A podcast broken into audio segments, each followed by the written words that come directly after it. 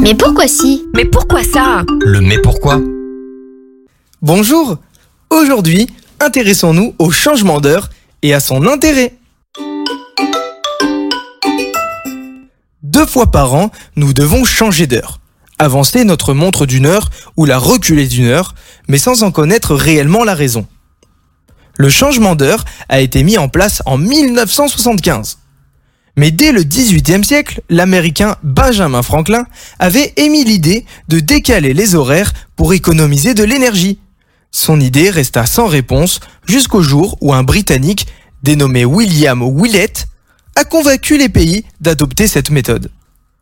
Le but de ce changement d'heure est que chaque foyer consomme le moins d'énergie possible, mais utilise davantage la lumière du soleil naturelle et gratuite. Des études scientifiques ont démontré qu'en été, on pouvait bénéficier d'un soleil maximal. Les journées y sont plus longues car le soleil se lève très tôt et se couche très tard.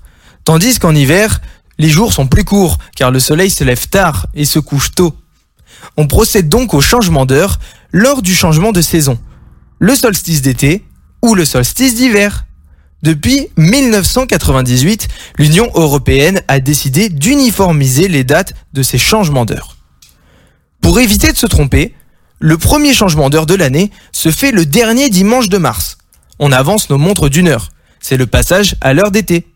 En revanche, on recule nos montres d'une heure pour le changement en hiver, le dernier dimanche d'octobre, lorsque le soleil devient plus rare. Précisons que ce changement d'heure s'effectue toujours en pleine nuit, à 2 heures du matin. Et voilà, tu sais désormais pourquoi nous changeons d'heure deux fois par an. À bientôt pour une prochaine question. Ce podcast vous a été proposé par Radio Pitchoun, compté par Valentin Olivier. Merci pour votre écoute et surtout, restez curieux.